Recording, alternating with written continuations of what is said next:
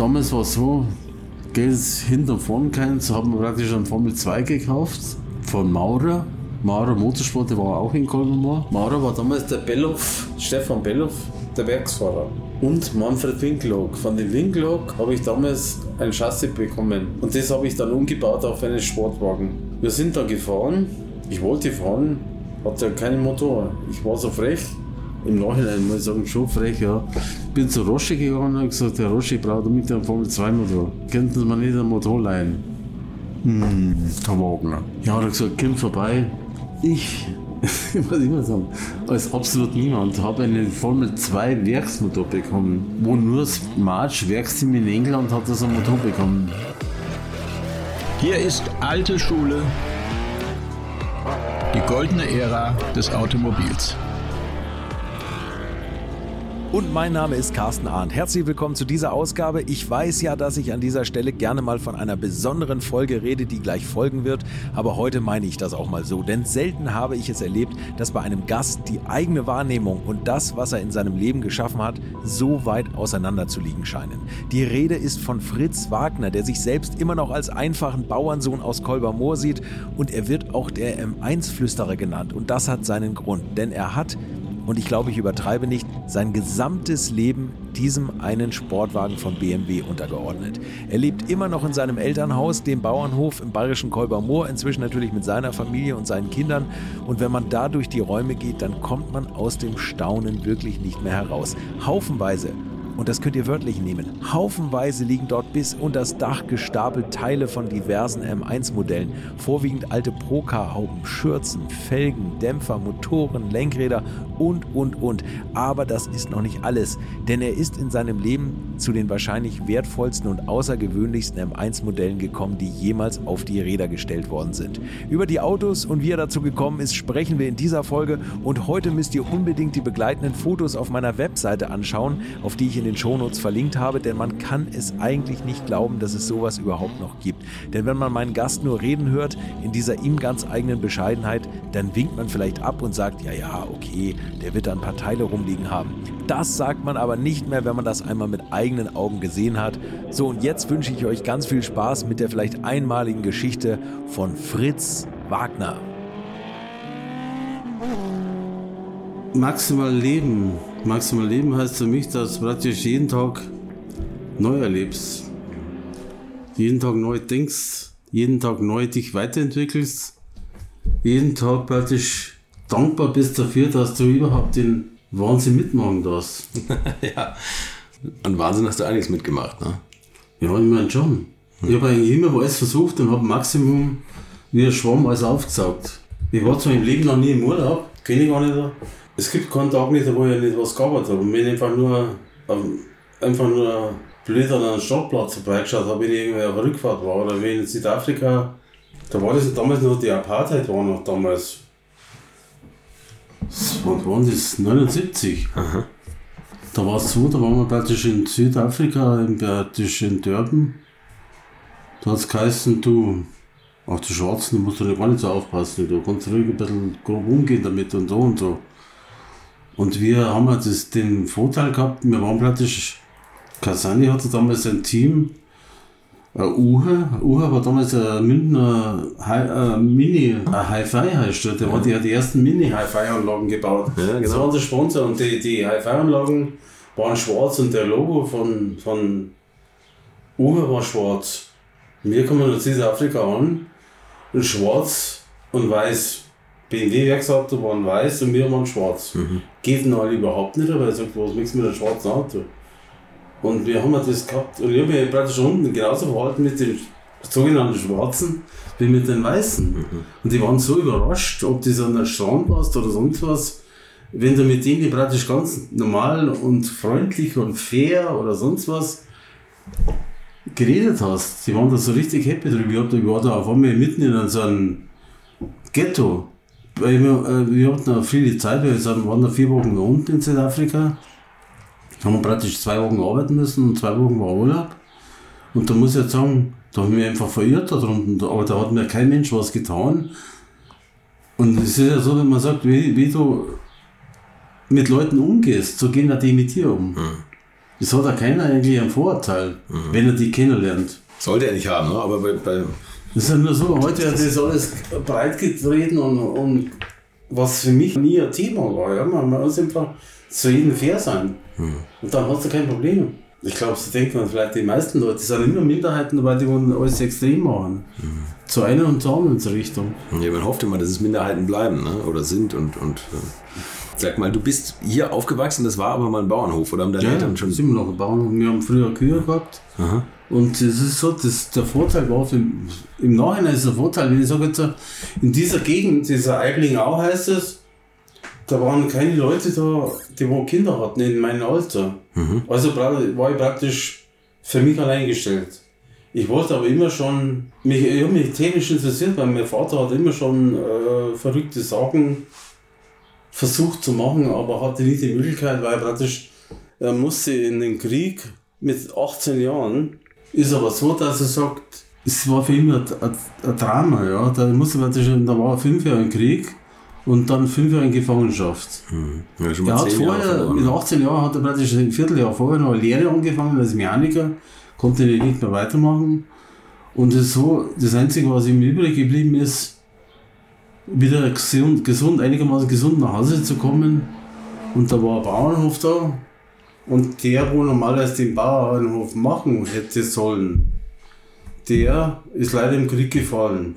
Also hat der Opa, mein Opa gesagt, du, ja, zu meinem Papa, du musst es jetzt machen. Und du suchst jetzt gefälligst eine Frau, die, die wo passt für einen Bauernhof, die wo richtig anpacken kann und hatten, wir, wir, wir, hatten dann, wir hatten dann drei Geschwister noch, ich habe dann drei Geschwister noch bekommen, nach ein paar Jahren. Aber in erster Linie war es so, dass in meinem Alter kein Mensch da war. Also habe ich immer praktisch für mich allein spielen müssen. Mein Vater hat nebenbei, neben dem Bauernhof, immer so alte Schrottautos zum Eisenhändler gebracht. Zum Alteisenhändler.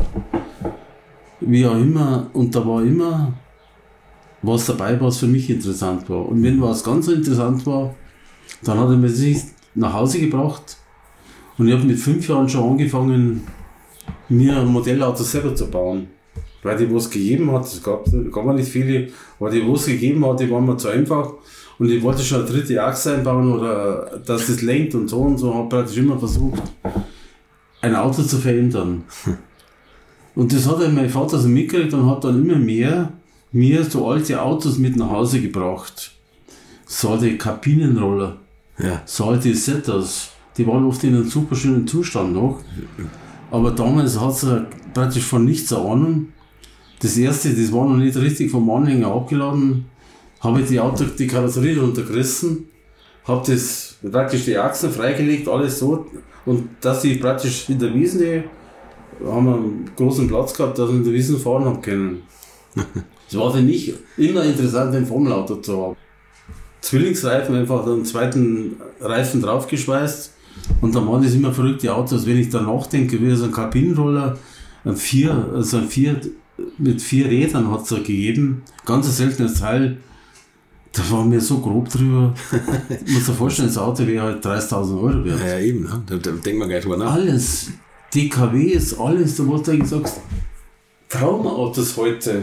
Die hast einfach damals einfach weggerissen, weggeschmissen und das Neue kommt schon wieder, weil du hast immer wieder im Nachschub bekommen. Weil damals war es so, äh, war das einfach jedem wichtig, was Neues zu haben. Mhm. Deswegen sind die heute so viel wert, ne? weil jeder die weggeschmissen hat. die, die übrig geblieben alles sind. weggeschmissen und dann war es mal so, was auch interessant war, dann hat es eine Mailtafel gegeben, Persil 59, die waren ungefähr Meter auf einen Meter, die waren überall auf die Bauernhäuser oder auf die ja, leeren Stadel, waren immer die dran geklebt oder dran genagelt, so muss man sagen. Okay, irgendwann eines Tages hat es geheißen, das ist eine Verschandelung der Umwelt, die müssen alle runter. Dann mein Vater hat die alle eingesammelt in Auftrag von irgendjemand und hat die nach Hause gebracht. Und in Meilde, wenn du mit dem Hammer drauf hast, das springt ja so, das spritzt ja so. Dann hat er einen kompletten Anhänger voller Bilder gebracht. So Werbebilder. Dann hat er gesagt, die muss er am nächsten Tag wegschmeißen. Die muss er abgeben, dass die verschrottet werden. Dann habe ich gesagt, aber du kannst ja nicht so neue Bilder. Dann habe ich gesagt, wenn nicht, dann hau ich es mir wenigstens alle zusammen. Dann haben wir den Spaß gemacht. Die ganzen Bilder mit dem Vorschlag haben wir zusammenhauen, dass praktisch ja nicht mehr ein gutes Bild da, die waren ja wie neu. Die im Altes war damals noch hochwertige Sache. Also für so ein Persil 59 Meter auf einen Meter kriegst du halt 1500, 2000 Euro. Und ich hab die einfach, einfach zusammengehauen, dass sie einfach kaputt waren. Und das sind die Kleinigkeiten. Und dann habe ich gesagt, immer mehr. Und eines Tages war es halt einmal so, da habe ich eine Lehre gemacht in, als Mechaniker. Und da haben wir schon mal Formel V, der Lehrchef, der hat eine Formel V gehabt.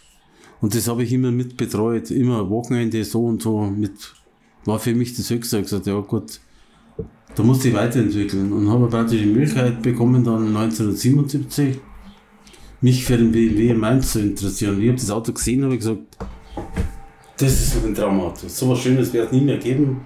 Das ist das Größte für mich als Auto, mal zu sehen, um äh, so ein Auto arbeiten zu können. Wie alt warst du da? 22 22, okay. bei dem Auto. Dann war es so, dann habe ich ja die Möglichkeit gehabt, mit zwei, mit einem Engländer und mit einem Schweizer in einem Team zu arbeiten bei Casani. Der hatte den Fahrer Stuck. Stuck war damals schon immer die größte Erscheinung im Motorsport in Deutschland. Popularität und so. Und war damals super gut, der. Bloß für ihn war halt einfach Spaß genauso wichtig und nicht so konsequent. Aber sonst war der schon super, der muss man sagen. Und bei denen war ich halt Mechaniker in der Proca-Serie 79. Wir konnten praktisch die ganze Serie, es waren acht Rennen in Europa, praktisch überall vor der Formel 1, sind immer die Procas gefahren. Procas hat geheißen, fünf Werksautos, BMW stellte fünf Werkautos und 15 Privatautos. Hat praktisch war da immer das Rennen. Das Rennen war so spannend, muss ich sagen, da hast du die Formel 1 vergessen können. Ist ungefähr so langweilig wie die Formel 1 jetzt, war damals die Formel 1. Kannst vergessen, eine äh, uninteressant eigentlich. So, jeder von den Formel 1 Fahrer hat sich gefreut, mit einem Broker fahren zu dürfen, da wo du nicht aufpassen musst, da wo alles praktisch frei ist, da wo du einfach Gas geben konntest gegen den Gegner, da wo es vorher in Formel 1 dich totgebissen hast, da hast du praktisch locker vorbeifahren können, wenn du gnadenlos warst. Und da gab es ja so Experten wie Stuck, der war halt einfach rigoros und für mich war er bestimmt einer der drei Besten in der Proca-Serie, der wurde in Mainz bewegt hat.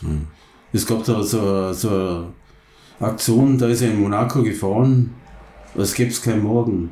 Das war so brutal, hat er damals dann hat so einen brutalen Unfall gehabt, weil er es übertrieben hat. Hat man nicht gesagt, her, ich habe jetzt einen Fehler gemacht, sondern einfach, ja, irgendwas am Auto ist kaputt gegangen. ist ja egal.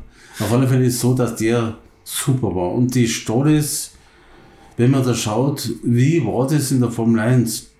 Wir hatten ja die Möglichkeit, also praktisch in der Formel 1 im Vorprogramm konntest zu jedem Auto hingehen. Du konntest mit jedem sprechen. Heute hast du fünf Security-Leute, da wo dich sofort, bevor du fünf Meter hinkommst, wimmelt die dich ab. Und wenn du gesagt hast, du, ja, kein Tyrrell kann ich mir in dein Auto reinsetzen. Dann hat er gesagt, du, ja, ich heb da die Sicherheitskarte zurück und du kannst sie reinsetzen. So waren die damals, waren, der Ken Tyrrell war ein Holzfabrikant, der hatte viel Geld damals schon brutal. Oder es gab damals Leute, die waren wenig Geld hatten und halt Multimillionäre sind, zum Beispiel Ron Dennis, der hat auch früher, wenn du in der Werkstatt was gemacht hast und du hast ein Loch gebunden, ist er schon mit Besen und Schaufel gekommen und hat es aufgekehrt. So war der und der war einfach ganz normal. Und wenn ich sage jetzt, du, Ronny, ich brauche da Getriebe, kannst du mir neue Getriebe verkaufen? Hat er gesagt, ja, was zahlst du denn dafür? Und da hat man sich geeinigt auf äh, eine geringe Summe, weil mehr konnte er nicht bezahlen, aber das war irgendwie damals so lustig. Heute brauchst du die nicht, die Leute nicht mehr anschauen. Die Leute so ungefähr, die würden da sagen, was willst denn du, was schaust du mich da an? Du hast ja gar nicht das Recht dazu, mich anzuschauen. Ist halt so. Also kommst du nirgends mehr hin, du bist überall, da ist alles steril. Ich komme da erinnern, 79 in Hockenheim, es war so extremes Wetter, so ein warmes Wetter. Da waren der ganze Hockenheim, das war ein Stand neben den anderen. Die waren so Standard, die waren ungefähr 2 Meter auf 2 Meter bis zum Flummerstandard. Jeder hatte ein T-Shirt, jeder hatte ein, irgendwas, ein Krusch dabei von Italien. Und das war so super. Das war irgendwie so eine Nacht, da hast du einfach gesagt, du bist spazieren gegangen, hast da was gekauft, hast da einen Kaffee getrunken, hast da was gemacht. Und heute ist es so, heute gibt es fünf große Stände, da hat jeder sein Präsent, ist sündhaft teuer alles. Damals hast du für drei Mark ein T-Shirt kaufen können, heute kostet dann 30 Euro ein T-Shirt. Ja. Und hat dir Spaß gemacht, einfach 10 T-Shirts zu kaufen. Er sagt, das nehme ich meine Kinder mit oder Enkelkinder oder sonst was. Du kannst einfach sagen, du, du hast einfach was mitgenommen und es war günstig. Aber das wurde so professionell dann abkassiert alles, dass du nirgends mehr was günstig bekommen hast. Später. Aber 79, wie 79, 80 die, die Saison war, und wir waren praktisch immer in, wenn ich mir so vorstelle, in Frankreich, wie wir da gegessen haben, wie ich zum ersten Mal Schnecken gegessen habe. Weil einfach das so gehört sich. Wo ich, ich vom Bauernhof her, von niemand hat so Schnecken. Die haben wir früher, waren das ja Hassplage so ungefähr. Und da kommst du daher und isst du die Schnecken. Als Vorspeise. Genauso in England, wenn man schaut, die, die, die ganzen, wo die ganzen Lords gewohnt haben, da haben wir praktisch so Zimmer gehabt, die waren ja äh, so wie eine Kathedrale so ungefähr. Und da hast du gewohnt drin, dann sagst du, im Paradies, da hast du eigentlich gesagt, was ist die andere Welt? Wie, wie, Es war so eine schöne Zeit, muss ich sagen, und eine friedliche Zeit auch. Und da war die Rivalität war schon da, aber irgendwie hat jeder mit jedem einen fairen Umgang gehabt, ja. Und das war, wenn ich schaue, zum Beispiel in Frank Williams. Frank Williams war damals ein super Athlet, der ist nicht der Treppe rauf, wenn wenn, äh, es praktisch im ersten Stock in einem Hotel war. Bin einen Aufzug raufgegangen, der ist raufgerannt. Der war so sportlich fit. Und gerade der musste das Schicksal erleiden, dass er praktisch mit dem Rennfahrer mitgefahren ist, nach Hause noch eine Testfahrt und der, der hat einen Unfall gehabt.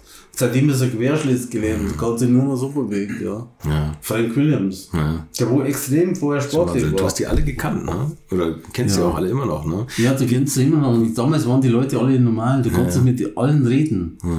Aber heute würde es nie mehr gehen, weil du kommst nicht mehr an die Leute ran. Die haben alle eine Beschützer. Die haben alle, die haben das größte Problem bei denen ist es, du könntest denen was verkaufen. Und das wollen die nicht. Die wollen einfach einen Zwischenhandel haben. Die wollen nur mitverdienen. Und das war damals so, da hast du gesagt, du, da konntest du mit nichts irgendwas bekommen. Einfach mit der Freundlichkeit. Und äh, damals war das irgendwie so Wertschätzung. Und dann hat da jemand gesagt, du, da kannst du dich drauf verlassen.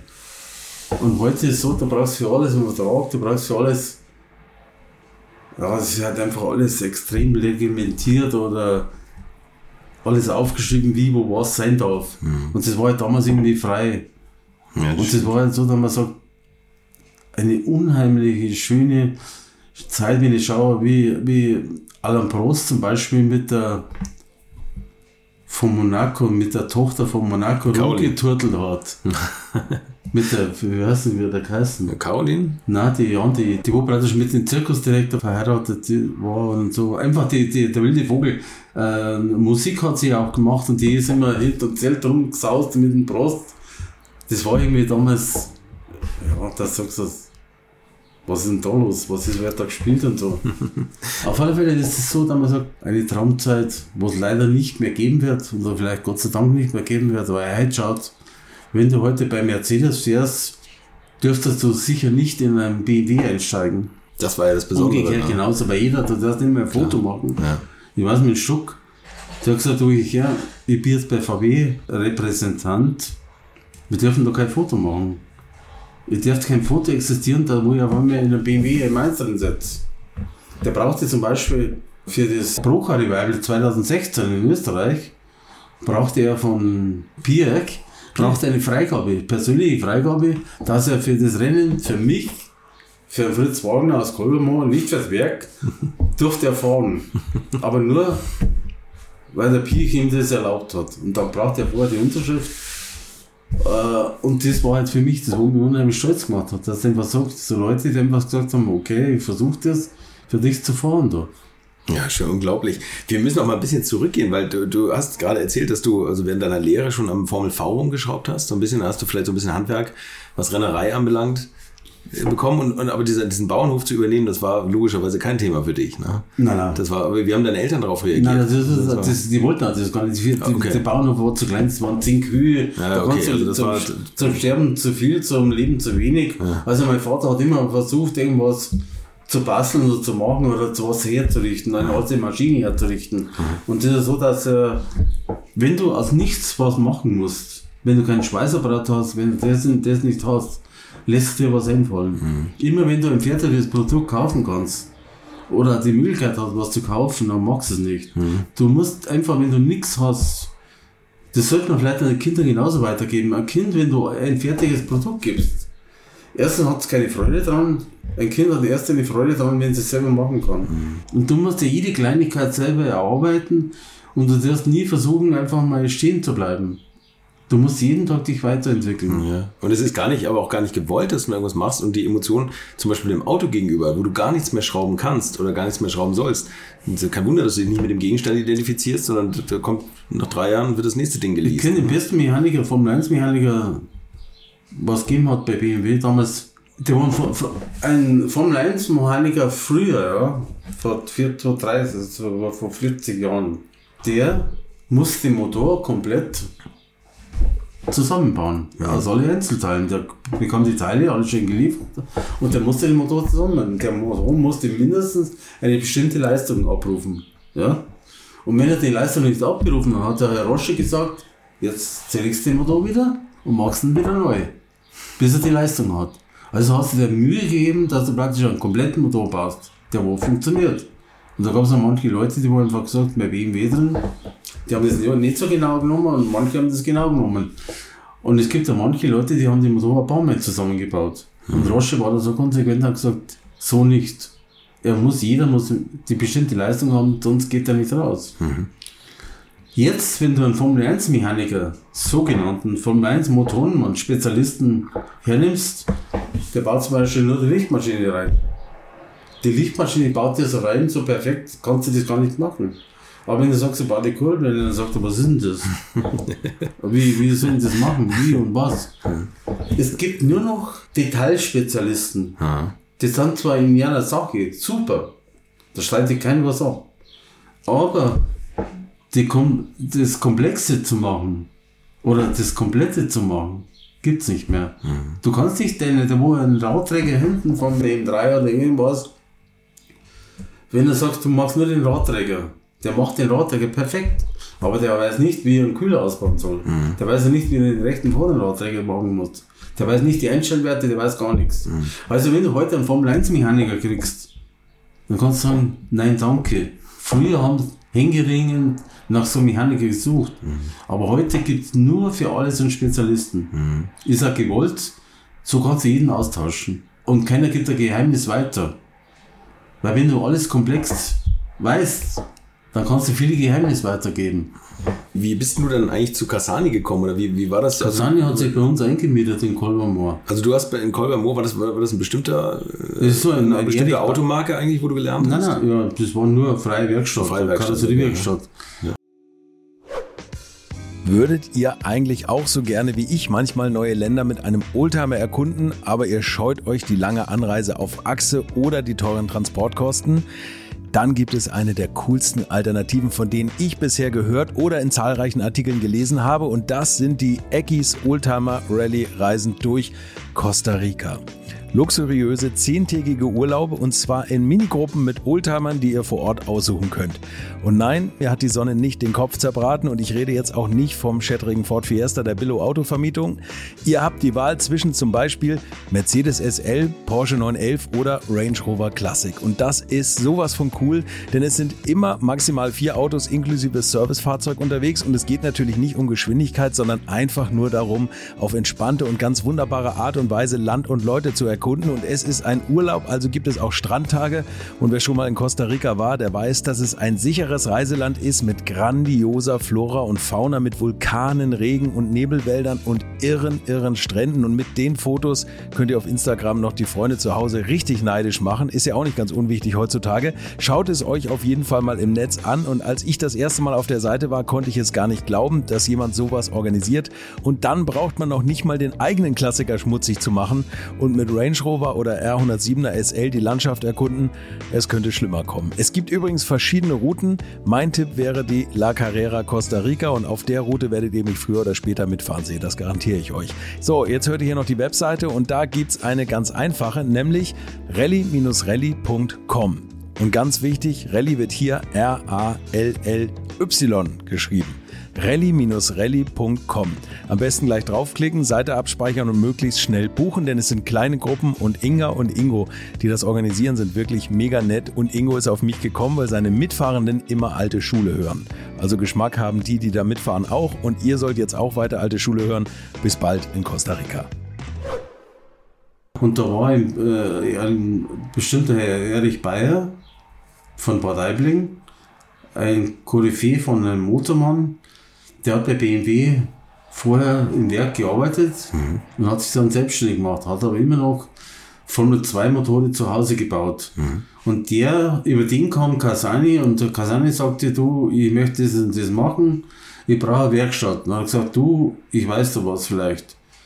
Und so ist der Kasani nach Goldenberg gekommen und hat da praktisch eine Werkstatt angemietet von der Firma, wo ich praktisch beschäftigt war. War es für mich mein Traum. Ich wollte gerade sagen, und schon warst du auch mit Mainz dran, oder? Ich, war, ich habe das Auto gesehen und gesagt, das ist das Auto.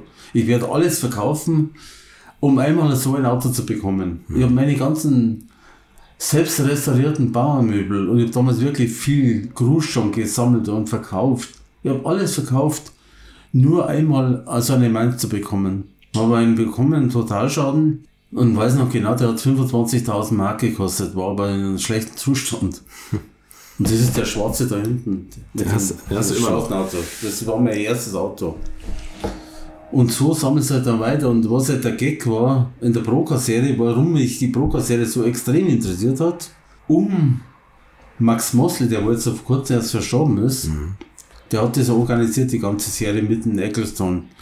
Und Max Mosley hatte praktisch von BMW die Garantie bekommen, dass sie immer garantieren für 20, 15 bis 20 Autos. Jetzt, wenn du dir vorstellst, wenn du einer, einen Unfall hatte, dann konnte das Auto nicht mehr fertig machen. Also fehlt ein Auto. Da haben die gesagt, okay, BMW hat das gesagt, jeder muss eine Versicherung haben. Das heißt, jeder muss sich versichern gegen einen Unfall. Also Vollkaskoversicherung. Mhm. Die Vollkaskoversicherung, musst du dir vorstellen, die hat 10.000 Mark gekostet. Pro Rennen. Nein, nein, also die Saison. Pro Saison, ja. Ein Witz. Das kannst du dir vorstellen, die Schäden waren bei jedem Team zwischen 100 und 200.000. Weil jeder gesagt hat, ich kriege sowieso neu. Die haben sogar die, Reut, die, die Klicks haben sie noch aufgeschrieben, die Sachverständiger, weil sie keine Ahnung hatten und hatten immer alles aufgeschrieben und der hat gesagt, das Chassis, das ist ziemlich weich schon. Ich glaube, wir machen einen größeren Schaden und dann kriegen wir nächstes Mal eine Chassis. Jetzt haben die immer alles neu bekommen. Und die ganzen alten Schrottteile habe ich von der Versicherung, immer von den Agenten oder von den Teams günstig aufgekauft. Also 3,50 Mark. Du warst aber als, als Mechaniker bei Kasani ja. und hast dann immer so Kontakt zu denen und die anderen Ja, ich bin zu jedem Team und gesagt, hast du irgendwie ein Radrecht, hast du irgendwie das und das, hast du ein kaputtes Teil. Ja. Und ich war schon bekannt, dass ich praktisch, wenn ich da rumgelaufen bin, ich habe immer den LKW, wir sind immer mit zwei LKW sind wir losgefahren zu rennen und haben immer mit den ganzen Schrottteilen, wo sie praktisch liegen geblieben sind, die haben sie schon in den Container reingeschmissen. Wir haben gesagt, was soll mit einer kaputten Stoßstange, was soll mit einem kaputten Deckel oder mhm. mit einer kaputten Felge, das schmeißt nicht weg, weil es sowieso versichert ist. Und das habe ich hier alles gesammelt. Und wenn es oft interessante Teile waren, die Engländer sind sowieso so korrupte Hunde gewesen und besoffen haben sie alle. Und wenn du den, so einen Mechaniker, der wohl besoffen war, einen Tag vorher, der hat gesagt, was willst du für das? Und dann sagt er, ja, du, ja, kannst haben, schenke da für ein paar Drinks. Für ein paar Drinks konntest du vieles haben. es war sowieso abgeschrieben, weggeschmissen. Mhm. Und 1985 war es dann so, wie die Serie schon alles beendet war, hat mich auch einer kontaktiert wieder, Erwin Kratzer. Das ist einfach äh, der Mädchen für alles. Der hat einfach vorüber Ahnung gehabt. Der hat gesagt, du, ich her, Fritz. Da wird jetzt der ganze Bestand von M1 aufgelöst. BMW verkauft das jetzt alles. Wann war am das? Montag hat er gesagt, am Montag kommt die Liste raus, es war am Donnerstag, Am Montag kommt die Liste raus, da kriegen alle Teams, BMW-Teams, kriegen die Liste, also Abverkaufsliste. Dann hat er gesagt, du, schau mal mit den äh, Lageristen, nicht den Lageristen, der wo praktisch Ersatzteillager zuständig war, dass du ihn kontaktierst und sagst, was gibt's alles zu kaufen. Ich habe gesagt, ja, mach ich gleich. Dann habe ich den kontaktiert und habe gesagt, was gibt es? Dann hat er gesagt, ja, du, die Teile werden verkauft für 30% vom Wert. Dann habe ich gesagt, ja, wie viel sind da Teile da? Dann sagt er, alles. Regale voll. Er hat gesagt, am Montag kriegt er einen Schnitzer und ihr alle BMW-Zims bekommen die Liste. Dann habe ich gesagt, du, ich her. Ich besorge das Geld, irgendwo kriege ich das her. Dann sage ich, das waren 100.000 Mark. Für 100.000 Mark konntest du damals, wenn du einen Grund gehabt hattest, ein Haus bauen. So war die Wertschöpfung für 100.000. Ich habe irgendwie von jedem oder von Gott und der Welt Geld geliehen. Ich habe die 100.000 Mark aufgebraucht.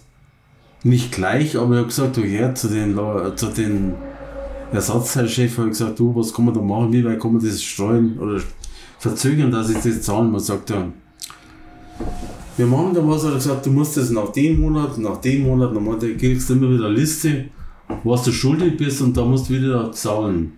Letztendlich war es so, ich habe am Freitag die ganzen Teile geholt, was übrig waren. Bevor die Teams Am Montag gibt es die. Liste, gab es die Liste, war aber nichts mehr da. Schnitzer war da sauer beleidigt, weil die haben immer alles günstig bekommen von BMW. Und damals waren sie einfach, ja, um einen Tag zu langsam. Ich habe mir gedacht, jetzt kaufe ich das ganze Zeug und verkaufe die Hälfte und dann habe ich alles bezahlt. Mit ein bisschen an Aufschlag, dass man das alles bloß minus null. Bloß habe nicht gedacht, dass die Leute das nicht gekauft haben. Die Leute haben zwar gesagt, du, ich habe da 20 Teams angeschrieben, ich hätte das schöne Teile und alles nagelneu zum halben Neupreis. Dann wäre ich dann aus dem Schneider gewesen. Die hat dann gesagt, das ist zwar schön von dir, dass du das alles hast, wenn wir was brauchen, melden wir uns. Die Autos wurden nicht mehr gefahren, die Autos standen rum und keiner hat sich interessiert mehr für den Mann. Und es war nichts mehr wert eigentlich. Die Autos wurden verkauft, komplette Autos wurden verkauft für 50.000. Für die, ein Werksauto, man muss sich vorstellen, ein Werksauto, was so teurer war, für 50.000 Mark. Und keiner wollte das. Die Autos wurden einfach, ja gut, letztendlich wurden sie doch alle verkauft. Aber die Autos wurden nicht gefahren, es gab so keine Serien dafür. Gut, wenn man denkt, machst du so irgendwie, wirst du schon überleben.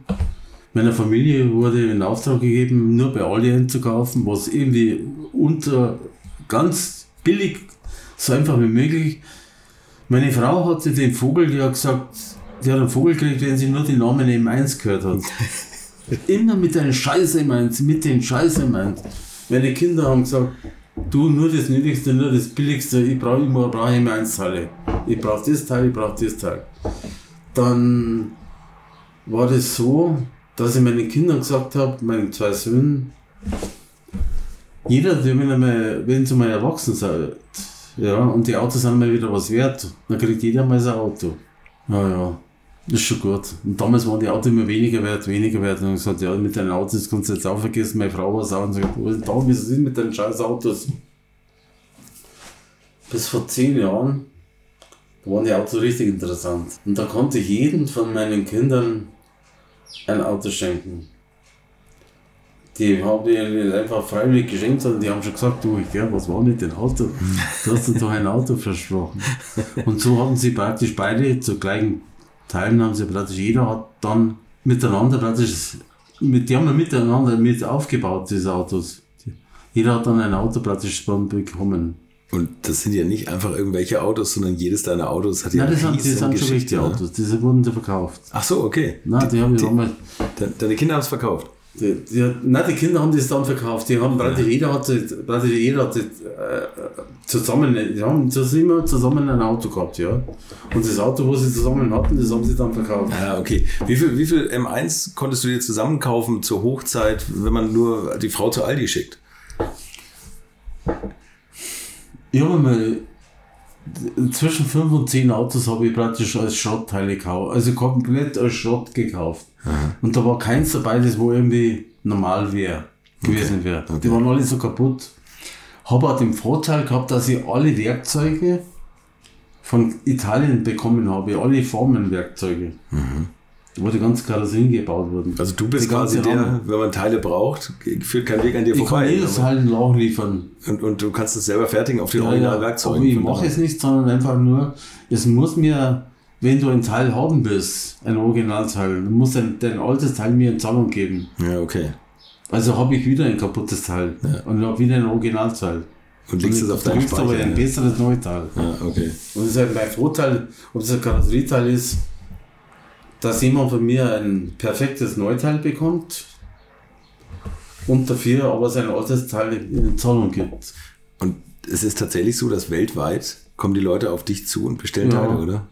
Wenn sie ein Originalteil haben. In- in es gibt ja viele, die wo mittlerweile, es ist ja ein Oldtimer-Markt, gibt's ja, der ist ja weltweit. Hm. Und du kannst jedes Teil, aber wirklich jedes Teil kannst du neu haben. Hm. Und da gibt es so viele Leute, die wollen das einfach, da gibt es fünf Hersteller auf der Welt, die wollen einfach Teile produzieren. Und die lassen, ob die einen, einen Radträger in die Maschine durchlassen oder 100 Radträger, lieber schmeißen sie 90 weg, aber sie haben einfach mal die 100 gemacht. Was. Genau mit Karosserieteilen, du kannst jedes Teil nachproduzieren. Und jedes Teil, wo du nachproduzierst, die Maschinen sind heute so perfekt und genau. So äh, Präzision hattest du damals überhaupt nicht. Was ja auch den Charme der Autos ausmacht eigentlich, ne? Ja, aber sind- es ist mit allen so. Wir lassen die Autos bei uns, werden die Autos bestimmt nicht schön repariert. Bei uns werden die Autos so repariert, dass sie laufen. Und ob ich in einem Meter Abstand das Auto anschaue oder 10 Meter Abstand, ist eigentlich scheißegal. Wenn ich von der Tribüne das Auto sehe, dann schaut das irgendwie fetzig aus. Oder interessant ist, wenn ich so einen Jägermeister anschaue oder so Marco, dann muss ich sagen, es interessiert sich keiner, ob das Spaltmaß 0,3 oder 0,4 mm ist. Nee, so, das ist ja der Charakter von Rennautos. Und ne? das ist so, dass es. Es gibt auch Detailfetischisten, ja, die machen das Auto überperfekt. Aber man sieht ja das gleich und es ist dann irgendwie künstlich. Wenn ich sage, früher, wenn ich schaue, äh, wie früher die Autos zusammengebaut wurden in Italien, die Autos wurden ja praktisch im Rohzustand in Italien gebaut und bei BMW wurde nur Motoren, Getriebe und Achsen eingebaut.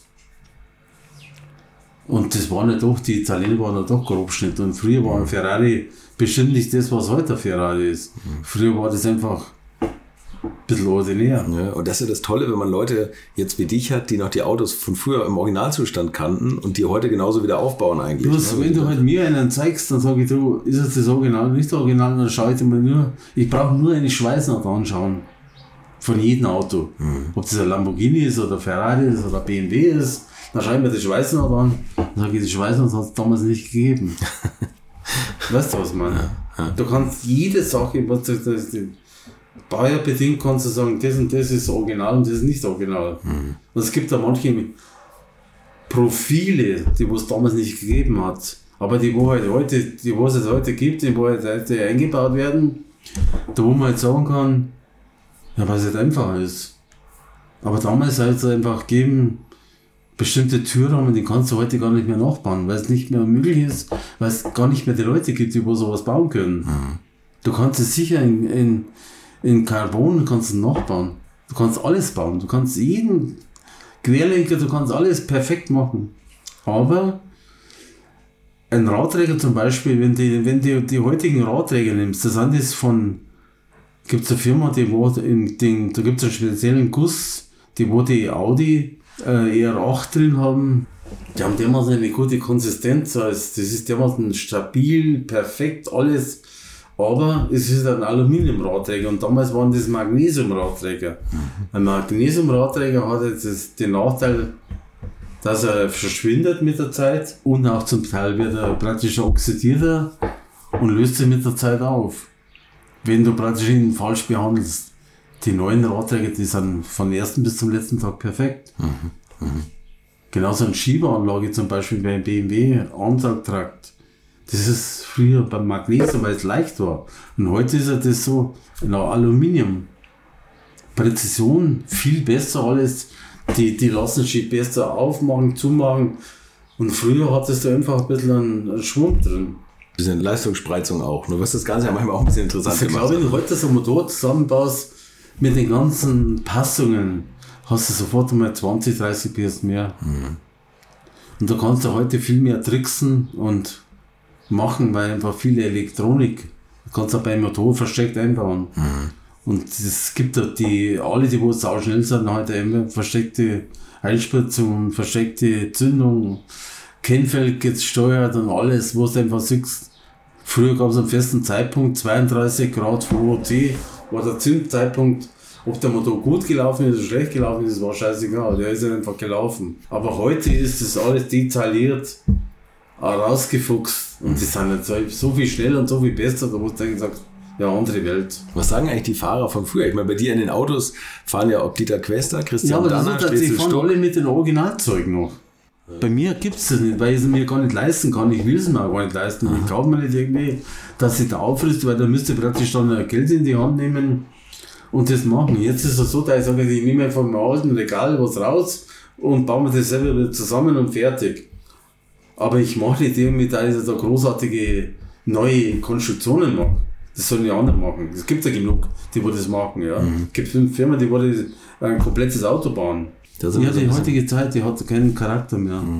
Oder wenig Charakter. Ich muss so ein bisschen aus der alten Zeit reden, wo die, die mehr Nein, ich Charakter hoffe, hatte. man, ich, hoffe die, die, ich, ich, ich kann immer sagen, was für Möglichkeiten habe ich. Ja. Ich habe das Geld nicht dazu. Und habe gesagt, was kann ich machen mit meinen bescheidenen Mitteln? Und dann habe ich gesagt, du, ich, ich sammle das. Und wenn ich gesagt habe, der Rosch hat immer gesagt, wo ich her, er gibt mir das nur deswegen, weil ich kein Geld mache damit. Ich habe da nie äh, äh, den, den, den, das Bedürfnis gehabt, etwas zu verkaufen. Ich habe zum Beispiel noch nie mal einen Rennanzug bekommen. Ein Overall, ja. Den hätten mir so viele Leute schon abgekauft. Den habe ich heute noch drin liegen. Ich habe immer die ganzen Teile, wo ich gesagt habe, du, du kannst jedes Teil wiederholen, ich verkauf's nicht. Ja, das macht mir Freude, wenn ich darauf gehe. Und manche kriegen lange Zähne, wenn sie es sehen. Ja, ja, klar. Der, wo ein Detailspezialist ist zum Beispiel, ja, der wo sagt, er braucht einen Kotflügel so und so, den habe ich da umliegen. Auf Reiterem so und so, für Le Mans so und so, den habe ich da umliegen.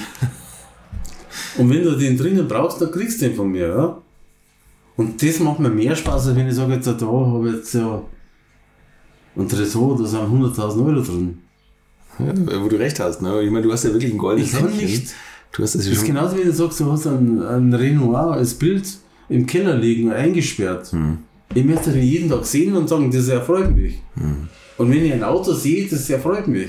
Also dein Hof hier hat wirklich was Mystisches, das muss man sagen. Also A, das Licht, was da immer so reinkommt und dann die Spinnweben über den Ja Teilen. gut, das ist so, dass ich, so ja, ich, ich räume nicht vorsätzlich auf, Nee, weil ein Journalist kommt. ja, ja, nur um Gottes Willen. Also das Ja, so, schöner. sag jetzt, äh, ich lasse es einfach so, wie ich lebe. Ja? Ja. Und ich mache, äh, ich zeige ihnen, wie ich lebe.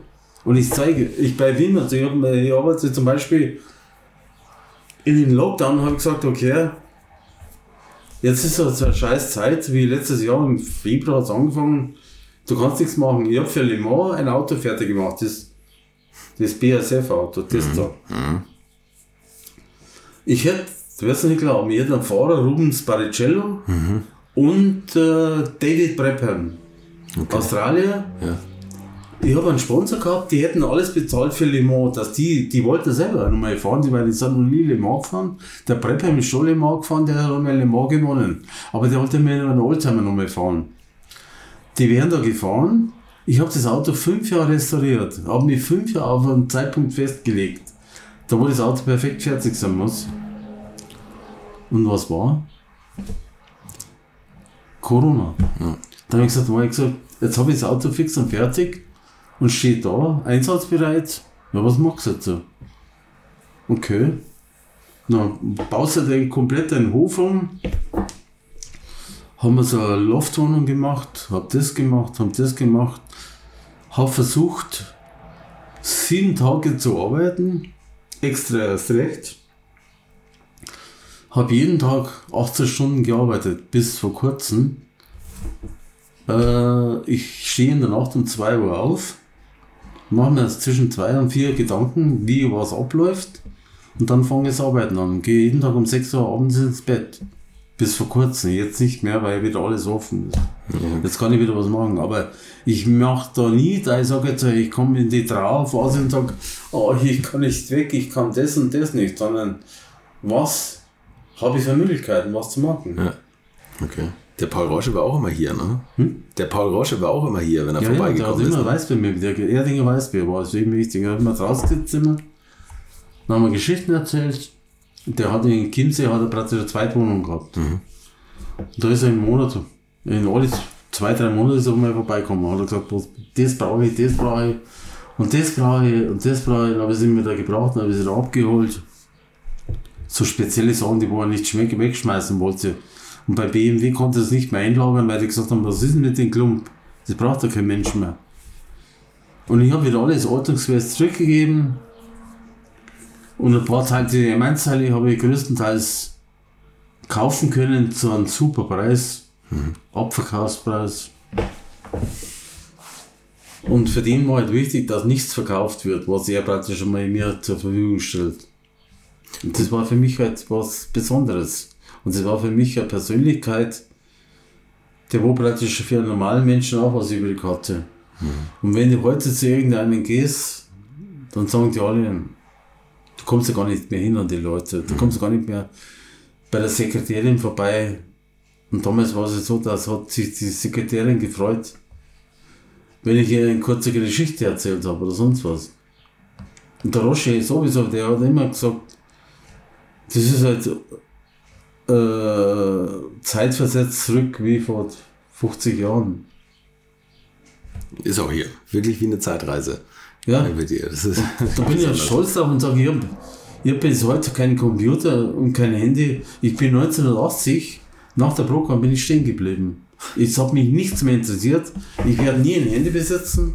Ich werde nie einen Computer besitzen. Den einzigen Lust, was ich habe, ist ein Fernseher, da war, da war ich einen schönen Bildschirm habe und da war ich ein bisschen eine Lautstärke habe. Weil ich mir praktisch mit dem Motorensound von dem 1, was außergewöhnlich ist, der ist wie Formel 1, der hat mir meine Ohren kaputt gemacht. Es ist an der Boxstraße, wenn du stehst, da kannst du Ohrenschützer aussetzen und alles mögliche. Ich habe verzichtet drauf, habe jetzt den Nachteil, dass ich weniger höre, oder schlechter höre. Aber ich muss ja manchmal nachfragen, wie, wo, was, aber das war mir das wert. Ich weiß warum meine Ohren kaputt gemacht wurden. Das waren der M1-Motor. Vom Aber der M1 war es wirklich wert, weil wenn ich sage jetzt so einzigartig. Und das kann mir jeder nur beipflichten. Und das ist halt, wenn ich sage jetzt so, hm, ich habe in einer Traum, ich lebe heute in einer Traumwelt und habe damals in einer Traumwelt gelebt. Es war alles mit extrem viel Arbeit verbunden und ich scheue mich vor nichts, vor keiner Arbeit und kann auch das noch genießen.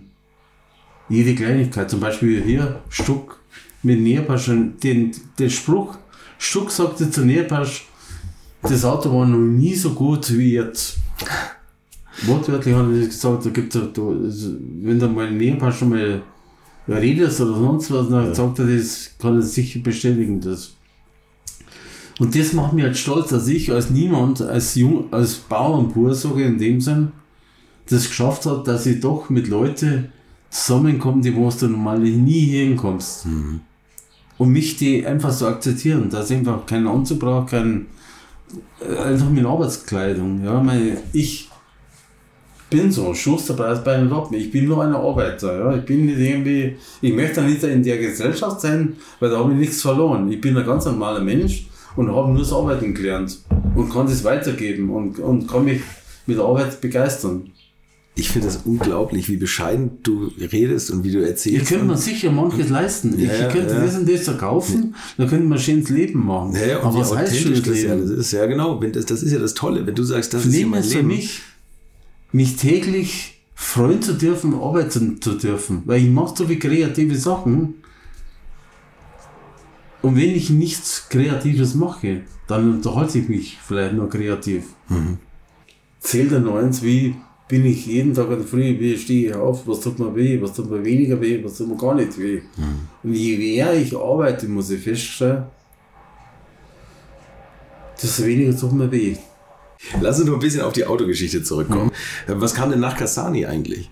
Du hast gesagt, oder nach M1. Also du, du hast Nach gesagt. der Sande kam mal äh, lang, äh, lange nichts und dann war es so, dann habe ich selber so Sportwagen gebaut. So, so ein Formel 3000 Auto Hm, Okay. Und ein Sportwagen. Ein, ein Gruppe C Auto. Ein Gruppe C, C2 hat das geheißen. C1 Auto waren die Mercedes Werksautos, Porsche 956 und ich mit einem C2 Auto. Das waren praktisch, die waren leichter und hatten weniger Leistung. Und damals war es so, Geld hinter vorn keinen, so haben wir praktisch einen Formel 2 gekauft von Maurer. Maurer Motorsport, der war auch in Kolmar. Maurer war damals der Belloff, Stefan Belloff, der Werksfahrer. Und Manfred Winklock. Von dem Winklock habe ich damals ein Chassis bekommen. Also von Bauer hat mir praktisch damals das Winklock-Auto damals verkauft. Und das habe ich dann umgebaut auf einen Sportwagen. Mhm. Ich hatte alles fix und fertig in den Sportwagen. Das hat satt ein Supercup, hat das geheißen. Wir sind dann gefahren. Ich wollte fahren, hatte keinen Motor. Ich war so frech. Im Nachhinein muss ich sagen, schon frech, ja. Bin zu Roche gegangen und habe gesagt, der Roche braucht mit einem Formel 2 Motor. Kannst mir, könnten Sie mir nicht einen Motor leihen? Hm, Herr Wagner. Ja, hat er gesagt, komm vorbei. Ich, was ich immer sagen, als absolut niemand, habe eine Formel, ein Formel 2 Werksmotor bekommen, wo nur das March Werksteam in England hat das ein Motor bekommen. Für die Formel 2 Autos. Was unvorstellbar, heute total unvorstellbar, damals war es bekommen, Mitte der Saison war es dann so, dann hat der Roche gesagt, du, jetzt musst du den Motor wieder nachschauen lassen. Der hat schon so viele Stunden drauf. Dann hat gesagt, ja, der geht schon mal. Dann hat er gesagt, bringst du vorbei. Ich lasse den überholen, den Motor. Dann hat er mal komplett überholt, den Motor, mit überholen lassen. Dann habe ich den Rest der Saison mit dem Motor fahren, konnte wieder fahren. Ich musste den Motor wieder zurückgeben nach der Saison. Habe aber praktisch bescheiden sind wir nicht immer ganz hinten mitgefahren, aber wir waren nicht immer dabei. Bist du gefahren? Nee, du, warst, du warst Teamchef. Da bin ich zu blöd dazu. und wer war Nein, der Fahrer? So. Peter Oberdorf ist zum Beispiel gefahren. Auf alle Fälle waren nicht immer so Fahrer da, die waren einfach da gefahren sind, umsonst nicht. Harald Groß unter anderem. Und das ist so, dass man sagt, und da habe ich mit Sportwagen was gemacht. Aber dann war es so, äh, das konnte ich mir nicht leisten. Das war zu teuer. Und dann habe ich gesagt, das lasse ich lieber. Und da habe ich wieder auf das Restaurieren von den Mainz-Autos auf das zurückgezogen. Und ich brauche für das Auto zum Restaurieren von vorne bis hinten fünf Jahre. Okay, ja, na gut. Und da ist die Zeit dann weg, was? Ja, und dann habe ich mir praktisch das Auto restauriert und restauriert. Und es waren manche Zeiten dabei, da waren die Autos nichts wert worden. Mhm. Das waren zum Beispiel, wann waren das? Jahrtausendwende war, glaube ich, ziemlich ja, Tiefstand. Wände waren so, da war das Auto 100, da hast du für das Auto nichts bekommen, das war ziemlich wertlos, eigentlich alles. Mhm. Auf alle Fälle ist es so, ich habe gesagt, mein, ich mache das nicht, dass ich jetzt das große Geld mache damit, sondern einfach, dass ich ins Werkstatt rausgehe und das mir anschaue. Und ja, so ist es weitergegangen. Einfach nur restauriert, restauriert, restauriert, gearbeitet. Und dann habe ich einfach, wenn ich die Autos anschaue, was ich da habe, oder gehabt habe, oder sonst was, jedes Auto hat für mich eine Geschichte. Hm. Jedes Auto hat für mich eine Bedeutung. Allein das Zusammenbauen. Und ich hatte die, die größte Freude, einfach was fertig zu machen. Aus nichts was wieder fertig zu machen. Wie viele im Einzelnen durch deine Hände gegangen? Ich sogar zehn Auto bestimmt, ja. Ich möchte euch noch meinen Partner dieser Folge vorstellen und das ist die Firma Kali. Und die machen etwas, wovon ich lange geträumt habe, nämlich immer, wenn ich mal wieder große Rechnungen für kleine Arbeiten am Auto präsentiert bekommen habe. Ich erinnere mich da an meinen Wunsch, bei einem früheren Fahrzeug einige Programmierungen wie Blinkerbestätigung beim Abschließen und so weiter ändern zu lassen. Ich bin fast hinübergekippt bei den Preisvorstellungen des Händlers. Fehlercodes sind auch so eine Sache, wo man vielleicht gerne mal selbst draufschauen würde und nicht zuletzt werden über immer mehr Sensoren am Auto immer mehr Daten erfasst und dafür gefühlt immer weniger Infos an den Fahrer weitergegeben. Auch unfair. Oder habt ihr noch ein Ölthermometer oder das Manometer für Öldruck im Armaturenbrett? Ich nicht. Kali ist da der Problemlöser eurer Wahl. Damit habt ihr die komplette Transparenz über den Zustand eures Autos und holt euch die volle Kontrolle über euer teuer bezahltes Fahrzeug endlich wieder zurück. Als täglicher Begleiter liefert Kali euch die Fehlerdiagnose in Herstellerqualität, Auslesen und Löschen von Fehlercodes, Auslesen und Aufzeichnen von Motor-Live-Daten, sogar mit Referenzwerten zum besseren Verständnis, Freischalten von versteckten Funktionen, bei denen man auch manchmal staunt, was das eigene Auto eigentlich alles kann. Ihr benötigt nur einen Wagen mit OBD2-Stecker und die Funktionen von Kali variieren je nach Hersteller. Aber wenn man mal in die Liste schaut, dann findet ihr alle üblichen Verdächtigen wie natürlich BMW, Mercedes, Porsche, Toyota, Volvo, Land Rover, Opel, Peugeot, Skoda, VW, Mini und viele, viele Marken mehr. Alles lässt sich bequem über eine iPhone- oder Android-App steuern. Es gibt eine kostenlose Version, mit der ihr Basisfunktionen nutzen könnt und eine Lizenz speziell für eure Automarke oder bei Interesse auch für alle Automarken. Und wenn ihr jetzt 15% sparen wollt, dann nutzt den Gutscheincode Alte Schule in einem Wort geschrieben. Einfach Alte Schule bei der Bestellung im Gutscheinfeld eingeben oder klickt auf den Link in den Show Notes, damit der Code automatisch angewendet wird. Alle Infos zu den Marken, zu Funktionen und Preisen findet ihr im Netz unter www.mykali.de. Kali wird mit C geschrieben. Und wie gesagt, den Link zum Rabatt auch nochmal bei mir in den Show Notes. Aber nicht so, dass ich, ob ich gearbeitet habe dran oder sonst was. Aber mit 10 Auto habe ich, hatte ich eine direkte Beziehung. Aber du hast ja auch schon eigene Autos. Also Ja, es sind noch ein paar Autos da, ja. Die wichtigsten Autos habe ich. ich wollte gerade sagen, darauf müssen wir jetzt natürlich auch nochmal zurückkommen. Denn du hast, ja, fangen wir beim allerersten Prototypen an. Der steht hier bei dir in der Halle. Ja, sogar das letzte Auto. Ja, die ersten, das erste gebaute Auto und das letzte gebaute Auto. Die hast du beide. Okay, und das erste gebaute Auto ist. Das ist Äh, das der dahinter Silber hier. ja. Und das letzte gebaute Auto, das war nur eine Karosserie, ein Chassis, es wurde nie zusammengebaut. Das steht beim Händler, der, also im Ausstellungsraum. Und das ist das letzte gebaute Auto. Die hat ja keine Fahrstellnummer mehr. Das hat sie so 462, das war das letzte gebaute Auto. Okay. Wie bist du an den ersten rangekommen? Ja gut, der war lange im Keller gelegen bei BMW. Und der war zerlegt, weil einfach der, der, der Auto wurde die, die ganzen Maße abgenommen bei Toleranzen. Nach so viel Kilometer war es ja praktisch Verschleiß. Und das alles war praktisch nur das Chassis noch. Einfach ein Schrott. Die Karosserie total kaputt, alles kaputt. Zum Wegschmeißen eigentlich. Mal hätte man sowas wegschmeißen müssen. Aber ich gesagt, nein, das riecht schon irgendwie her. Und der Roger hat gesagt, ja Gott, wenn du nur für Rennen damit fährst, ich kein Problem damit, aber auf der Straße kannst du nicht mit dem Auto nicht fahren. Hast du es so mitgenommen? Nein, das ist schon, also ich habe da schon ein bisschen was inoffiziell zahlen müssen, aber es war nicht viel, aber das ging halt dann so, eben wie in Schrottverkauf konnte man damals, damals konnte man bei BMW im äh, Angestellte von BMW, damals konnten im Schrottverkauf Teile kaufen. Wenn du praktisch einen BMW, einen Dreier hattest, dann konntest du praktisch eine Tür beschädigt war, konntest du für 10 Mark eine Tür kaufen. Ist aber dann wieder eingestellt worden, weil es manche übertrieben haben. Die haben komplette Motoren und Zeuge ausgefahren und das, wo dann nicht mehr Komfort war. Dann haben sie gesagt, wir verschrotten die Sachen und beim M1 später dann schon war es so, musste alles verschrottet werden. Alle Teile, wo übrig waren, die wo zu viel produziert waren, mussten weg, versch- mussten verschrottet werden. Es wurde ja so, dass Italien hat, also Ital Design hatte praktisch mit BMW einen Vertrag über 800 Autos, was geplant war für BMW. Die wollten 800 M1 bauen. Ist aber nicht geko- ko- gekommen dazu, weil einfach mit 400 war die Grenze erreicht, wo praktisch das Reglement erfüllt war. Und dann wurde die Serie eingestellt. Aber es waren da so viele Teile schon produziert, Innenverkleidung und so Zeug. Und da kannst du dir auch vorstellen, da wo ich zum ersten Mal richtigen Frust gekriegt habe, wie die Teile verschrottet wurden. Ja, klar. Neuteile einfach mutwillig zusammengehauen worden und verschrottet. Und da bist du nicht dran gekommen an die Teile. Du konntest keine kaputten Teile haben, du konntest nicht. Die Schrotthändler, das war alles so, da musste sich jeder verpflichten, dass jedes Teil verschrottet wird. Genauso wie heute Formel 1 Motorräder, die werden komplett in Paletten zum Schredder hingefahren und werden verschrottet. So ein Motor hat einmal gekostet 300.000 Euro. Und da werden auf einmal 10 Motoren verschrottet. Der, wo früher den Motor gebaut hat, der kann das gar nicht anschauen. Aber das ist halt heute die Zeit. Jetzt darf nichts. Es ist abgeschrieben und wenn was abgeschrieben wird, dann muss das praktisch vom Finanzamt gegenüber, muss das alles verschrottet sein.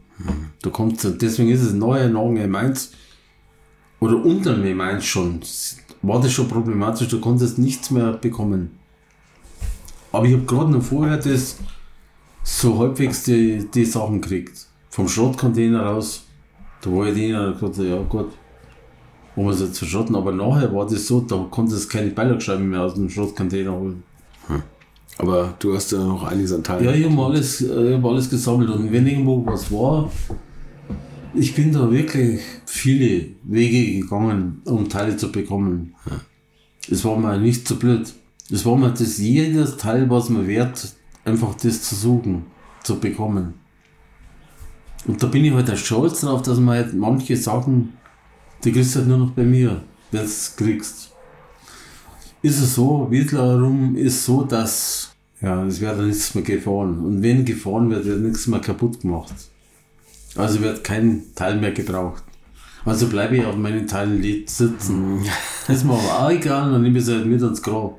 Äh, Aber es ist tatsächlich ein bisschen was dran. Ne? Es geht weniger kaputt heutzutage und Nein, es passt nicht auf. Die früher ja. sind die grob gegeneinander gefahren. Und heute ist es so, dass Gentleman Racing, da passiert schon mal was. Verschleißen tun die Autos nicht, die Teile. Und wenn sie fahren, dann nehmen sie meistens nachgebaute Teile her und behalten sie die Originalteile im Regal. Also kann ja nichts verkaufen. Wie gesagt, das ist mir auch völlig egal, ob was verkaufen. Ich meine, deswegen werde ich weniger, nicht weniger glücklich sterben.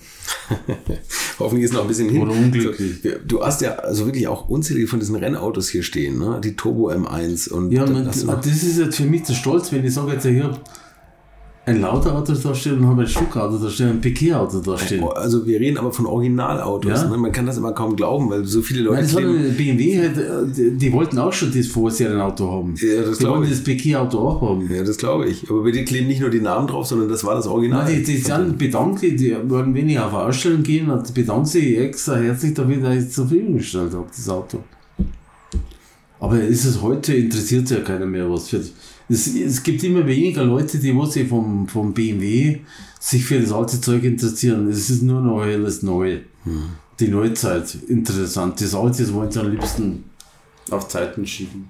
Es gibt nicht mehr die Enthusiasten, die was sagen, das alte ist wichtig. Hier hast du sie noch, hier sprechen wir sie an. Ja. Welches ist für dich das, das Auto, wenn du dich für einen entscheiden müsstest von deinen M1, welcher, welches ist dein Favorit? Ja gut, das ist das Piquet-Auto. Das Piquet-Auto, das Original-Werksauto, Ja. was aber schon mal relativ desolat im Zustand Ja, ja. hier angekommen ist. Ne? ja, ja. Was ist da passiert? Erzähl's mal. Da ist die Werkstatt abgebrannt. Die Werkstatt ist abgebrannt und das Auto mit abgebrannt. Aber das ist ja praktisch, aber das ganze Zeug ist aufs Auto raufgefallen und hat sich praktisch durch das einigermaßen überlebt. Aber in einem fürchterlichen Zustand. Ich habe ein paar Bilder noch irgendwo. Und das ist jetzt mein wertvollstes Auto in dem Sinn, weil von dreifachen Weltmeister hast du nicht gleich ein Auto. Eher seltener, ne? Und das Werk hat nicht das Auto. Und das Werk hat nicht das Originalauto. Und das Werk hat ein, ein Auto, ja, die, wo praktisch sich sagen, das ist Piquet-Auto, aber wenn du nach der Fahrgestellnummer nimmst, dann ist halt nicht das Piquet. Und das ist das Wurmsee halt. Aber, haben die mal Geld geboten? Na. Die wissen ja genau, was möchtest du bieten. Ich, ich was sie haben, das, das andere Auto, wo sie als solches Piquet-Auto nennen, das hat das eine Vorseriennummer. Das ist nicht einmal ein Serienauto. Aber du kannst, ja- wenn du BMW bist, kannst du alles draufschreiben. Kannst du alles machen. Aber Insider wissen halt, dass das nicht das Original ist und dass das Original bei mir ist. Da bin ich jetzt stolz drauf. Einfach das zu wissen, eigentlich habe ich das Richtige. Du hast doch das ehemalige Cassani-Auto, ne? Das ehemalige Casani-Auto, der Casani hatte zwei Autos, eins habe ich und eins ist in Schottland im Museum. Wer ist da drauf damals gefahren, auf deinem Auto? Donner, Winkelhock, Schurti, Stuck. Also was hier an Geschichte steht. Und das Tollste ist ja, dass die ganzen Leute hier auch immer noch vorbeischauen. Ne? Der Stuck kommt manchmal vorbei und irgendwann ist er mal vorbeigekommen und der Stuck hat gesagt, das muss ich mir, habe ich ihm alles, wirklich mal, so wie ich dir alles gezeigt habe, ihm auch alles gezeigt. Dann hat er gesagt, das muss ich mir ein bisschen hinlegen daheim. Jetzt fahre ich heim und lege mir ein bisschen hin, da ich das verarbeiten kann. muss man erstmal sacken lassen. Also so geht's mir auch. Also das Das, ist so, ist, dann sagt er, das, das das ver- sind so viele Eindrücke, Ja. wo ich hinterlassen kann. Und wenn du, es gibt ja Leute, die wollen wirklich alles erlebt haben schon. und die wo alles gesehen haben. Aber in diesen Rahmen oder in diesem Zusammenhang ist das ja nur bei mir so. Entweder haben sie jemand perfekt schön alles, da wo du gerade die Schuhe ausziehen musst, oder so ein Wert, du, wenn du hier reinkommst, da kommst du nie auf die Idee, da hinten so ein wertvolles Auto steht. Oder so ein schönes Auto Das steht. Ding ist unglaublich. Das ist unglaublich. Wenn wir da weitergehen, dieses BASF-Auto. Ja, das ich meine, die Autos, die fahren ja nicht schon wieder, wenn der Lockdown wieder das ganze Zeug vorbei ist. Nächstes Jahr fahren wir schon wieder mit dem Auto. Ja, ja. Wo fahrt ihr? Ja, Oldtimer Grand zum Beispiel. Okay. Nürburgring. Das Oder BASF-Auto. wir, wir fahren jetzt sicher damit der Le Mans. Ja. Mit, vielleicht mit anderen Fahrern. Oder wie auch immer. Wir finden da schon was, ja. Ge- Gehen wir mal auf das BASF-Auto. Was ist das? Was hat das für eine Geschichte? Das war, das ist nur ein Jahr gelaufen. War Siegerauto von 1000 Kilometern Nürburgring und ist in Südafrika mit Hans Heyer gelaufen und da hat es praktisch einen Totalschaden gegeben. Deswegen ist das Auto seitdem wurde wieder erst von mir wieder aufgebaut. Und Das war Baujahr 1981. das ist aber so ein Auto, was du in jahrelanger Arbeit aufgebaut Ja, hast. Ne? da brauchst du fünf Jahre mindestens. Jedes Teil ist so, von Sauber gibt es ja nichts mehr. Peter Sauber, der wo die Formel 1 gebaut hat, Ja. Der hat das damals gebaut, der hat zwei Autos gebaut. Und das ist auch tatsächlich ganz besonders verkleidet mit ganz anderen Lufteinlässen. Ja, was hat der für einen Motor drin gehabt? Der Motor ist gleich gewesen. Motor, Okay. Getriebe war gleich, Radträger waren gleich, aber der Rahmen und die Karosserie, das war alles individuelle Anfertigung von Sauber. Hm. Und das wieder zu rekonstruieren, da musst du es wieder mit Leuten reden, wie war das damals so und so. Du musst da viel aus dem Bild her, aus Bildern her rekonstruieren. Weil Teile gab es ja nicht mehr. Die Teile, wo es gab, die habe ich alle bekommen noch. Aber die beschädigten Teile, die musstest du noch fertigen. Ich war nicht immer nicht die, die Motivation, dass ich einfach äh, wochenlang an einem Teil hinarbeite. Da musste ich auch wieder was anderes machen. Aber ich habe jetzt fertig gebracht, dass der Quest ist zum ersten Mal mit dem Auto gefahren wieder. Damals, 2017. Das war der erste Einsatz wieder. Hat Peter Sauer das damals so ein bisschen unterstützt oder mit, mit Zeichnung und Teilen? Na. Die wollen da nichts wissen mehr. Die interessiert das gar nicht mehr. Peter Sauber ist so, der hat ja auch praktisch fürchterlich profitiert vom BMW. Der hat sich praktisch mit dem BMW gesund geschossen. Muss man sagen. Der hat da praktisch auch. Der war ganz am Anfang einfach. Da hat er gesagt, ja, darf man jetzt die Bremsscheiben einbauen oder nicht? Ich weiß es noch in Le Mans, da war der Rennleiter, der Dieter Stappert. Da waren praktisch die Bremsscheiben alle verschlissen. Dann habe ich gesagt, jetzt haben wir keine mehr. Oder bezahlt ihr noch welche? Dann hat der Stappert gesagt, ja, bezahlen wir noch, da wir weiterfahren können. Und da war halt damals das Geld so knapp eigentlich. Und wie gesagt, unter anderem war auch das Gruppe 5 Auto mit dabei in Le Mans 1981. Und ich weiß es so genau, weil wir, also mit BMW, sind wir praktisch in Le Mans gefahren mit dem Wirteauto. Da waren vier Wirtshäuser oder Wirtsgärten, die haben praktisch das gesponsert. Und was das Höchste war, der Teamchef war Dr. Helmut Marko. Jetzt der jetzige Formel 1 Ja. Zampano bei Red Bull. Und der Hund war so knickert. Ah, brutal. Nie ein Geld ausgeben. Nie, also fürchterlich. Erschreckend. Er war genauso knickert wie der Lauter. Aber hat so viel Geld, hat so viel Geld und hat da gespart und da geschaut, da was gebraucht, da nicht mehr das. Was ich ihm hoch anrechnen, anrechnen mal sagen wir mal sein M1-Team aufgelöst hat, hat er an mich gedacht oder gesagt, oh, das kannst du Fritz Wagner verkaufen. Zum billigen Preis.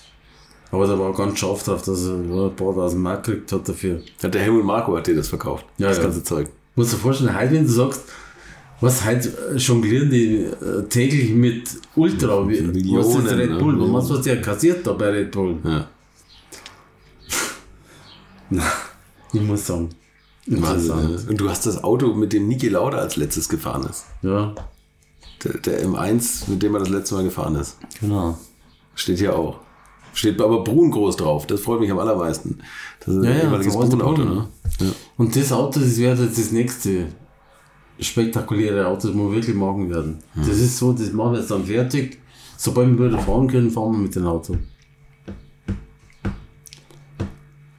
Und das macht dann aber haupt- das macht schon der Marco, mein Sohn. Weil ich muss mir auf andere Dinge konzentrieren. Das so, ich sage jetzt, mal, äh, wenn du einen Sohn hast und der sollte sich identifizieren damit, dann musst du auch selber machen lassen. Nicht, dass immer der alte Vater gescheit daherredet, verstehst Und er ist im Hintergrund. Sondern, und immer wieder kommen da doch die Leute auf mich zu, sie mich kennen, vielleicht von daher, von damals noch. Und ich habe gesagt, 19, äh, 2017, 18 war ein Nordisring, das zum Beispiel dann. Tja, da war, da war der René von Monaco. Ah ja, stimmt. Nee, ach, Mensch, da stehen sie alle, ne? Und das, das ist so, das war, wenn du schaust, das sind die ersten. Also Striezelstuck. Das ist mein Auto, was und dahinter ist mein Auto.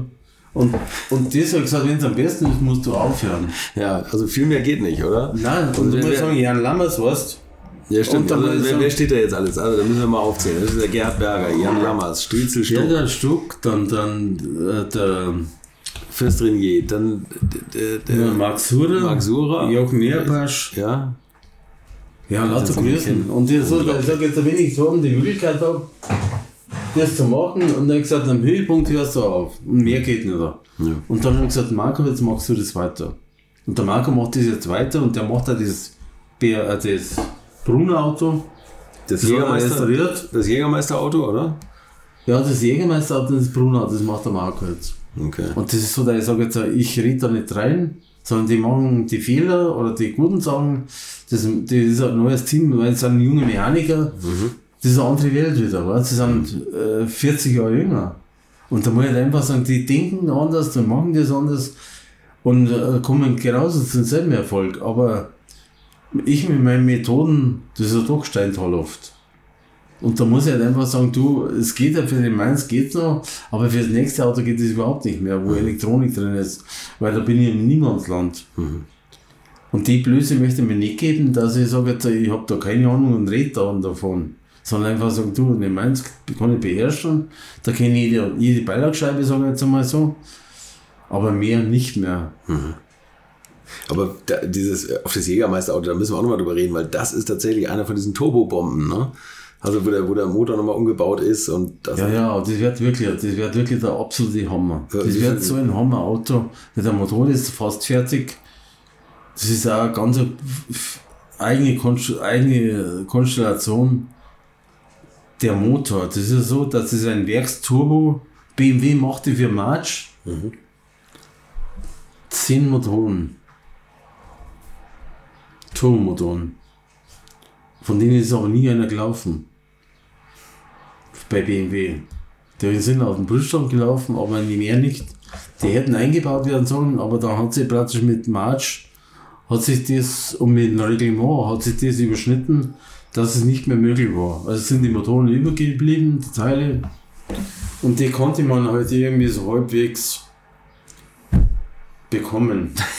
Achso, Aber nur Teile, ja, die waren nichts wert. Du konntest an der richtigen. Stelle und hast einen Finger Bei der. Motor, du kannst den Motor nicht verwenden für einen normalen Motor. Du kannst eigentlich nur, das waren spezielle Teile. Eigentlich kannst du nur einen Turbo draus machen. Ja. Und jetzt machen wir das nochmal, was BMW angefangen hat, das vollenden wird. Was, was quetscht der an Leistung raus? Das macht der Marco. Wie viel, wie viel wird das? Was meinst Wie du? viel Leistung kommt da raus aus dem Motor? Keine Ahnung. Ist das so ein 1000 PS Auto? Ja, die Richtung auf alle Fälle. Ich meine, heute ist er 1000 PS, ist ja keine Welt mehr. Das hat ja jeder. Ja, man Jeder kann es raus, wenn man am Turbo Du musst dir ne? das Aber- vorstellen mit damaligen Verhältnissen. Eben. Und das geht so. Und der wird dann eingebaut in einen Brunnen, nochmal, äh, was damals Brunnen schon angefangen hat. Und dann schauen wir halt einmal. Und dann wird es bestimmt nochmal ein Knaller. Weil Ronny Petersen ist mit dem Motor mal gefahren. Der hat nur noch gesagt, brutal. Hat zwei, im Coupé war der drin, der Motor. Im CSL Coupé. Und da sind sie praktisch gefahren in Silverstone zum ersten Mal. Dann hat er in 500 Meter bei zwei Striche hingezogen. So eine Leistung hatte er. In der Kurve war er unfahrbar, aber auf der Geraden war der fürchterlich. Also extrem.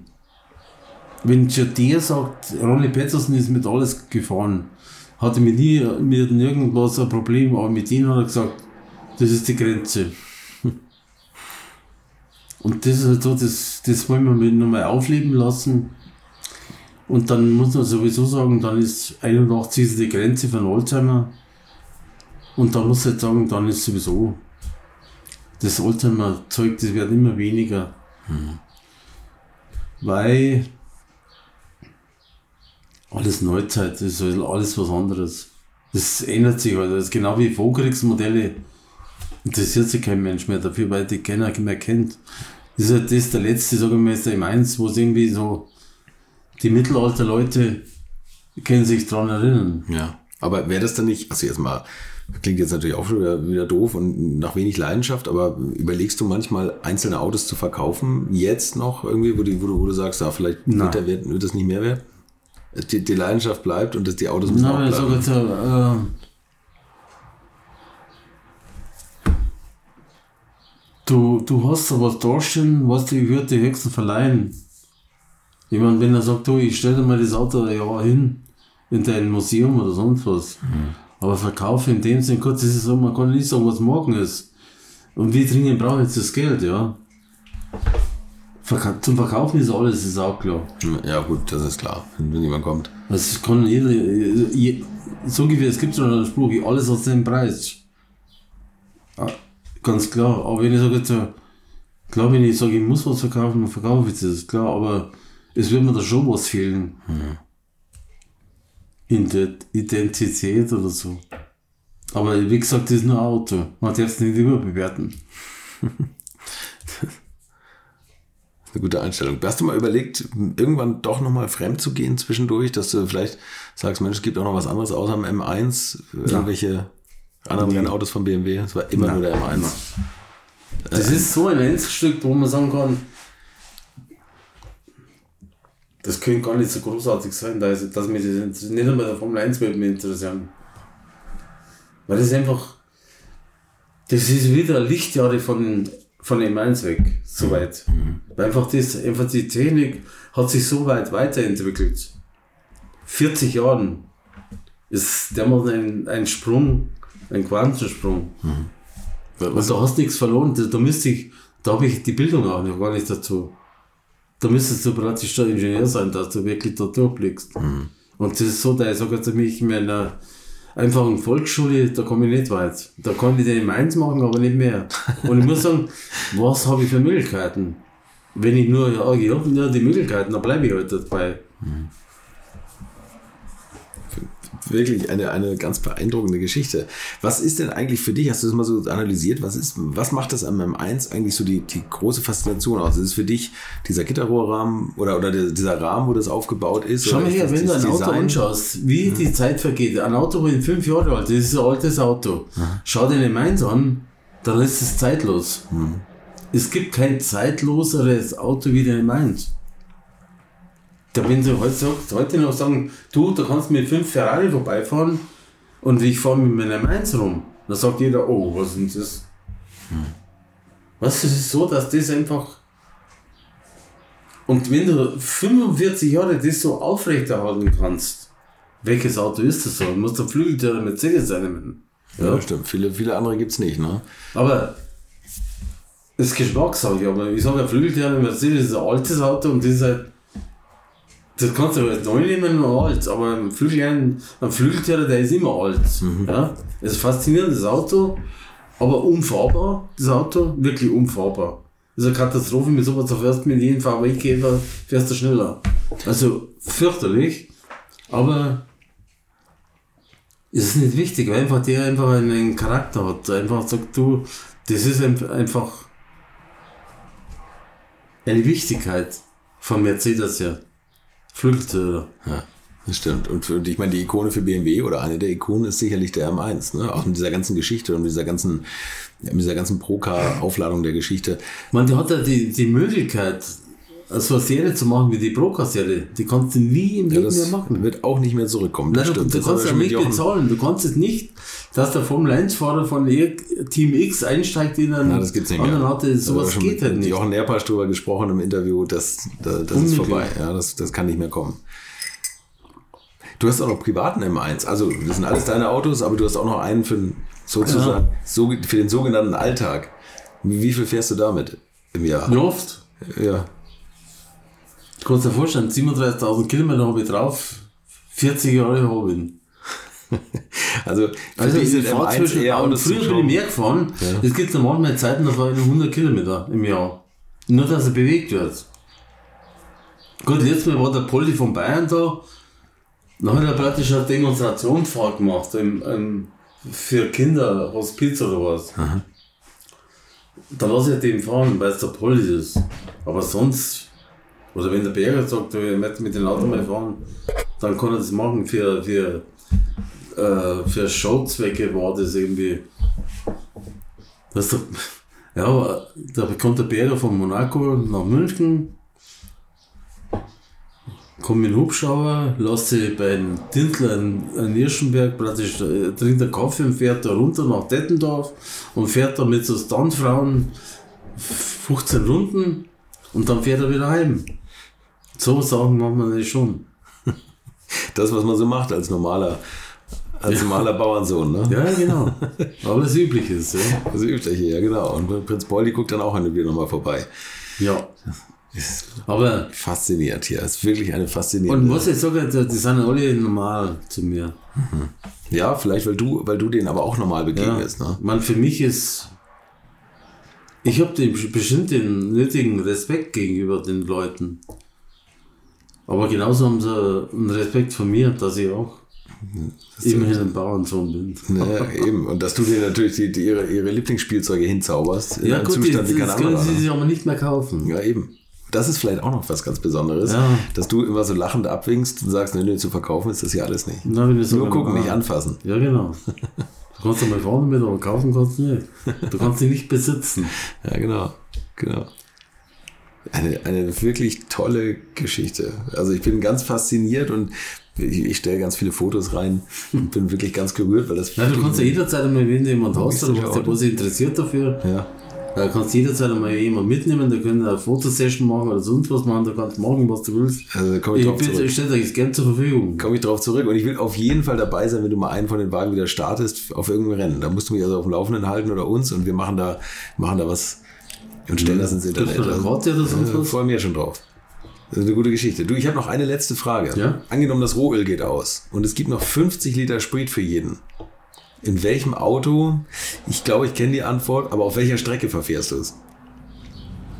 Die beste, das Beste, ja, gut, das wäre Monaco mit einem Piquet-Auto. Eine größere Steigerung gibt es da nicht.